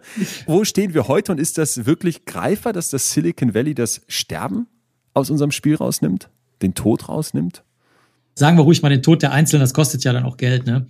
Auf jeden Fall. Also wir sehen das ja jetzt zum Beispiel gerade ich würde das sonst nicht erwähnen, weil du schon sagst, das wird jetzt dann was technisch, aber jetzt haben ja alle die Impfung mitbekommen von BioNTech, wie die funktioniert. Manche wissen vielleicht, wie die funktioniert. Da wird ein Stückchen Erbinformation halt einfach eingespritzt. Die Zelle bildet dann das, was auf dieser Bauanleitung steht. Und das führt dann dazu, dass man dagegen Abwehrkräfte entwickelt. Und die Schritte, die in den letzten Jahren gemacht wurden, ich sage jetzt nur mal ein paar Stichworte, damit ihr schnell bei Wikipedia nachgucken könnt. Also CRISPR-Cas ist das eine, da gibt es auf jeden Fall einen Nobelpreis für. Dann diese mRNA-Sache, die jetzt zu der Impfung zumindest diese BioNTech-Impfung, nicht AstraZeneca geführt hat. Die beiden Sachen und noch ein paar andere Robotisierungstechniken, die erlauben es mittelfristig auf jeden Fall, das einprogrammierte Sterben der Zellen zu verhindern. Das wird natürlich zuerst garantiert wieder bei Tieren gemacht oder sonst wo oder bei mhm. hoffentlich bei Organkulturen und nicht bei Tieren. dann wird das zu Krebs führen und zu Wucherungen und alles Mögliche. Das ist nämlich Krebs. Krebs sind nämlich Zellen, die nicht altern, richtig. Und das lässt sich aber wahrscheinlich auch lösen. Ich denke, mit der Geschwindigkeit, in der das in den letzten fünf Jahren gegangen ist, sagen wir mal, für die, die jetzt nicht sich für Biologie und Biotechnik interessieren, also die Änderungen, die stattgefunden haben mit dem CRISPR und mit der mRNA. Vielleicht mal ganz kurz, CRISPR ist eine Technik, bei der ich die DNA zerschneide, mit einer Genschere neue Teile einsetzen kann oder was mhm. rausnehme und dann wieder zusammenfüge. Genau. Und überhaupt, dass das auch mit der funktioniert, einfach Stückchen in den Erwachsenenkörper zu spritzen. Ja. Man hatte früher immer gedacht, das kannst du nur machen, wenn das noch zwei Zellen sind oder vier Zellen oder so oder eine Zelle. Aber dass das mal klappen würde mit lebenden Menschen, da gab es eine große Gentherapiefall, Ashanti hieß das Mädchen. Da hat man das das erste Mal gemacht, das ist auch schon was her. Aber das hat echt lang gedauert und diese Viren, die man benutzt hat, um da die Erbinformation reinzupacken, die Adenoviren, die werden jetzt auch von einer anderen Firma, nicht von BioNTech, benutzt, um jetzt gerade eine Corona-Impfung zu machen. Also ich will damit sagen, die alten Techniken, von denen man schon gar nicht mehr so richtig dachte, die funktionieren, und diese absolut revolutionären neuen, wirklich revolutionär. Also das ist unfassbar. Die zusammen, die werden das schon ermöglichen. Ob wir das erleben, wie gesagt, hängt von wirtschaftlichen, klimatischen Sachen ab. Ich bin der Meinung, dass vorher der Klimawandel unsere kulturellen Möglichkeiten rauben wird in nächster Zeit, aber vergessen wir das mal. Blenden wir den mal aus. Marc Benecke mit 80 sitzt da, sieht vor sich hin vielleicht schon fast, ich wünsche dir nicht. Und jetzt kommen die aus dem Silicon Valley und sagen, wir können dir was spritzen, so ein bisschen CRISPR ist da mit eingebaut und weiß ich nicht was. Und du könntest dann unendlich leben. Du wärst unsterblich. Würdest du dir die Spritze geben lassen? Ich bin jetzt grundsätzlich so Techniken nicht abgeneigt. Also ich habe zwei Magnete implantiert, ich habe einen RFID-Chip implantiert. Mein Vater hat zwei komplette so Metallknie wir haben da jetzt nichts gegen, gegen solche Sachen äh, sozusagen familiär.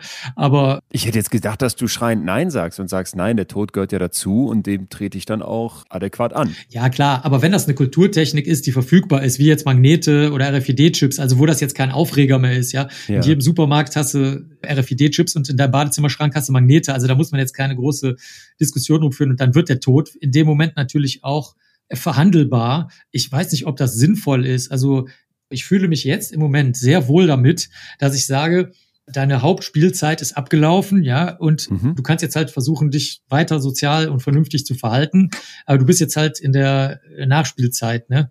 Das ist für mich völlig okay. Ich bin gern alleine, ich lese gerne oder mit einer Frau mache ich irgendwas zusammen. Ich gucke mir gerne Tiere an. Ich habe keine Anliegen. Ich will kein Geld. Ich will keine Macht. Ich will überhaupt nichts. Ich will meine Ruhe haben. Das ist das Einzige, was ich will. Und wenn jetzt dann sozusagen ich mit 80 nicht sieche, sondern noch halbwegs fit bin und die sagen, okay, du kannst ja jetzt, wie du damals dir die RFID-Chips, Magneten und sonst was implantiert hast, kannst du jetzt noch 30 Jahre länger deine alten Tierbücher lesen.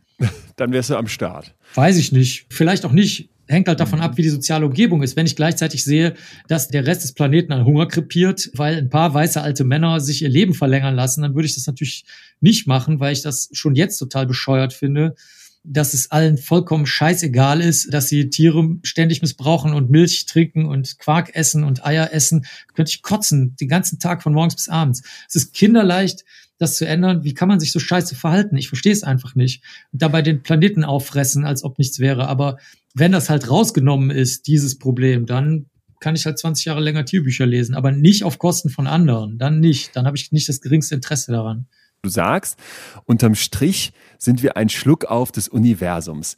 Das fand ich erstmal schön, habe mich dann aber so, wie du übers Leben und den Tod sprichst, gefragt, und das war dann meine Hypothese, hast du vielleicht im Endeffekt wenig Respekt vor dem Leben? Und ich meine es gar nicht jetzt wertend, sondern ich habe wirklich gedacht, ist es so, dass wenn du sagst, unterm Strich sind wir nur so ein Schluck auf des Universums und auch wie du eben beschrieben hast, was passieren würde, wenn Ines, deine Frau, dein Häschen sterben würde, wie rational du das erklärst, dass ich dachte, krass, ist das etwas, wo du vielleicht dem Leben auch so indifferent gegenüberstehst. Nee, es ist genau umgekehrt. Du kannst ja mal gucken, was ich das ganze letzte Jahr gemacht habe mit den Leuten. Das gesamte Jahr 2020 seit März habe ich mir gedacht, hm, was machst du jetzt? Wir haben ja so einen Viruskanal, virusonline.de, wo mhm. wir halt die ganze Zeit Videos machen über Impfungen und Pfleger und Pflegerinnen reden und alles mögliche, Virologen, Virologinnen, aber immer nur Fragen des Publikums. Also nicht, was wir sagen wollen, ihnen ist nicht, sondern wir beantworten nur Fragen der Leute und suchen die Studien raus und so weiter. Und ab und zu gibt's halt mal die Stargäste. Dann habe ich angefangen, das mache ich schon immer. Bei Facebook und Insta poste ich halt Tiere so, einfach weil ich mal den Leuten zeigen will, dass wir halt im größten Artensterben seit es Menschen auf der Erde gibt, leben und dass wir uns halt freuen sollten an dem Leben, was es gibt. und das auch fördern können, dadurch, dass wir nichts tun. Also das Falscheste ist eben, deinen Balkon zu begrünen und das Richtigste ist, überhaupt nichts zu tun. Einfach nur überall 20 Blumenkästen aufstellen und gar nichts machen. Dann hast du das richtig gemacht. Das ist das, was den Lebewesen, die rumlaufen, dann auch denen nützt. Während deine blöden Geranien und Hortensien, die nützen überhaupt nichts. Sie sehen halt nur bunt aus und haben absolut keine Funktion und keinen Nutzen. Und dann kamen die Leute und haben dann halt auch selber Sachen eingeschickt und dann haben wir immer so Rätsel gemacht. Dann habe ich eine Seite aufgebaut, dann war ich schon im Jahr davor für den Nabu das Gesicht vom Insektensommer, dann haben wir das auch nochmal fortgeführt. Also ich finde Leben, das ist das Schönste und Spannendste. Ich habe ja gesagt, du hast es ja auch schon aufgegriffen, eine Runde hast du halt nur mhm. und dann mach halt was damit, anstatt rumzuflennen und die ganze Zeit labern, jammern und sonst irgendwas machen. Und das Schönste ist halt, sich zu verbinden mit der umgebenden Natur, mit allem, was kreucht und fleucht. Und ich finde das spitze, das ist das Allerbeste. Also wenn ich jetzt irgendwie eine Million äh, gewinnen würde oder erben würde, dann würde ich mich irgendwo in die Natur setzen und den Rest meines Lebens Pflanzen und Tiere angucken.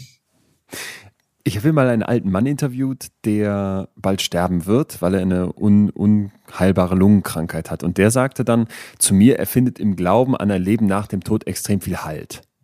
Du schreibst jetzt für eine höhere Macht, ein Leben nach dem Tod ist in deinem Leben, in deinem Kopf irgendwie kein Platz. Kannst du dir vorstellen, dass sich das vielleicht noch ändert, wenn du dann mal so alt bist, dass du diesem Tod tatsächlich entgegentreten musst oder zumindest bald? Also sagen wir mal, dir geht's halt schlecht. Klar, Fantasy, Humor, Quatsch, Scheinwelten, Religionen, Bullshit der es einem leichter macht. Das gibt's immer, das kann mir auch passieren. Klar, also ich bin zum Beispiel dudeistischer Priester. Vor drei Tagen habe ich sogar die Doktorurkunde der Abide University, Abide heißt dabei bleiben, bekommen und finde ich super. Ich bin auch Donaldist und beschäftige mich da wissenschaftlich mit der Welt in Entenhausen von Karl Barks und Erika Fuchs. Also ich habe nichts gegen abgeschlossene Quatschwelten. das finde ich gut. So nennst du Religionen und das ist für dich eine abgeschlossene Quatschwelt. Also mit Quatsch meine ich, ist halt unbewiesen, ne? Und ich finde das völlig in Ordnung. Jeder kann sich in alles reinfinden. Du kannst ja absolute Serienjunkie werden, wenn dir die Decke auf den Kopf fällt im Shutdown oder Lockdown. Du kannst überzeugt sein, dass nur dieser eine Partner für dich bestimmt war auf dem Planeten Erde und kein anderer Partner jemals für dich in Betracht gekommen wäre. Alles gut. Bild dir ein, was du möchtest, solange du friedlich, glücklich, freudig, neugierig durch dein Leben gehst. Oder in den Tod auch, das war deine Frage. An das Leben nach dem Tod glaubst. Mach das. Aus dem antiken Griechenland gibt es eine philosophische, wie du sagst, auch sehr praktische Einsicht. Und zwar von den Priestern von Eleusis. Die haben gesagt, ein Leben ohne Todesangst, das ist ein gottgleiches Leben. Ja. Das steht am Ende von deinem Buch. Und das fand ich sehr treffend für das, wie du auftrittst mit deiner Haltung zum Tod. Findest du, dass die Angst vor dem Tod überhaupt nichts Gutes hat? Also wenn du es jetzt so scharf zeichnen möchtest, ja. dann würde ich sagen, richtig, hat nichts Gutes.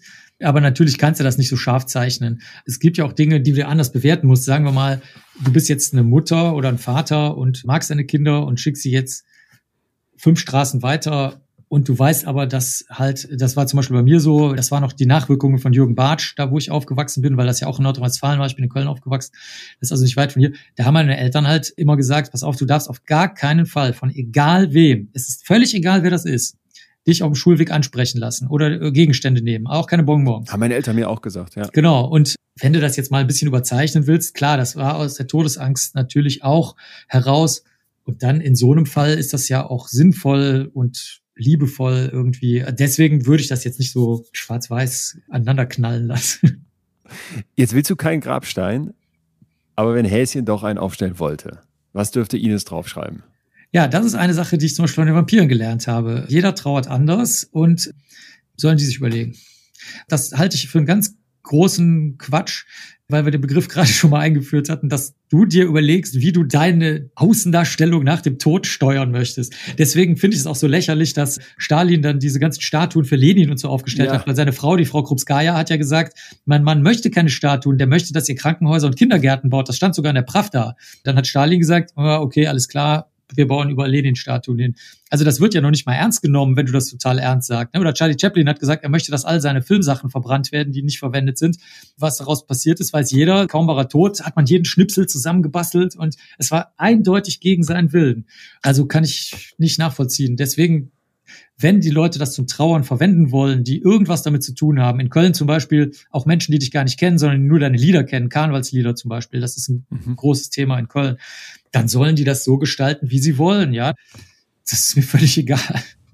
Denkst du nie so manchmal an den Tag der eigenen Beerdigung, wo man dann sich wünscht, doch irgendwie Mäuschen spielen zu können und zu sehen, wer kommt da und was wird vielleicht jetzt nochmal Schönes über einen gesagt? Also wer das denkt, der hat im Leben was verpasst. Also ich würde sagen, jeder, der hier zuhört und äh, heimlich gerne Mäuschen bei der eigenen Beerdigung spielen möchte, der sollte nochmal sehr, sehr gründlich drüber nachdenken, ob er oder sie nicht besser mal sein Leben ändern wollte und dann in der Zeit, in der er oder sie lebt, gerne das macht, was er gerne machen würde.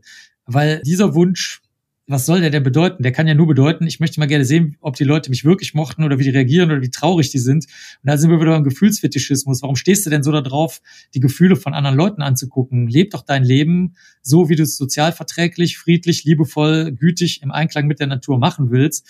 Und warum bist du so ein Spanner, der irgendwie Energie daraus zieht, wie andere Leute an meinem Grab weinen oder so? Also ich finde das irgendwie creepy.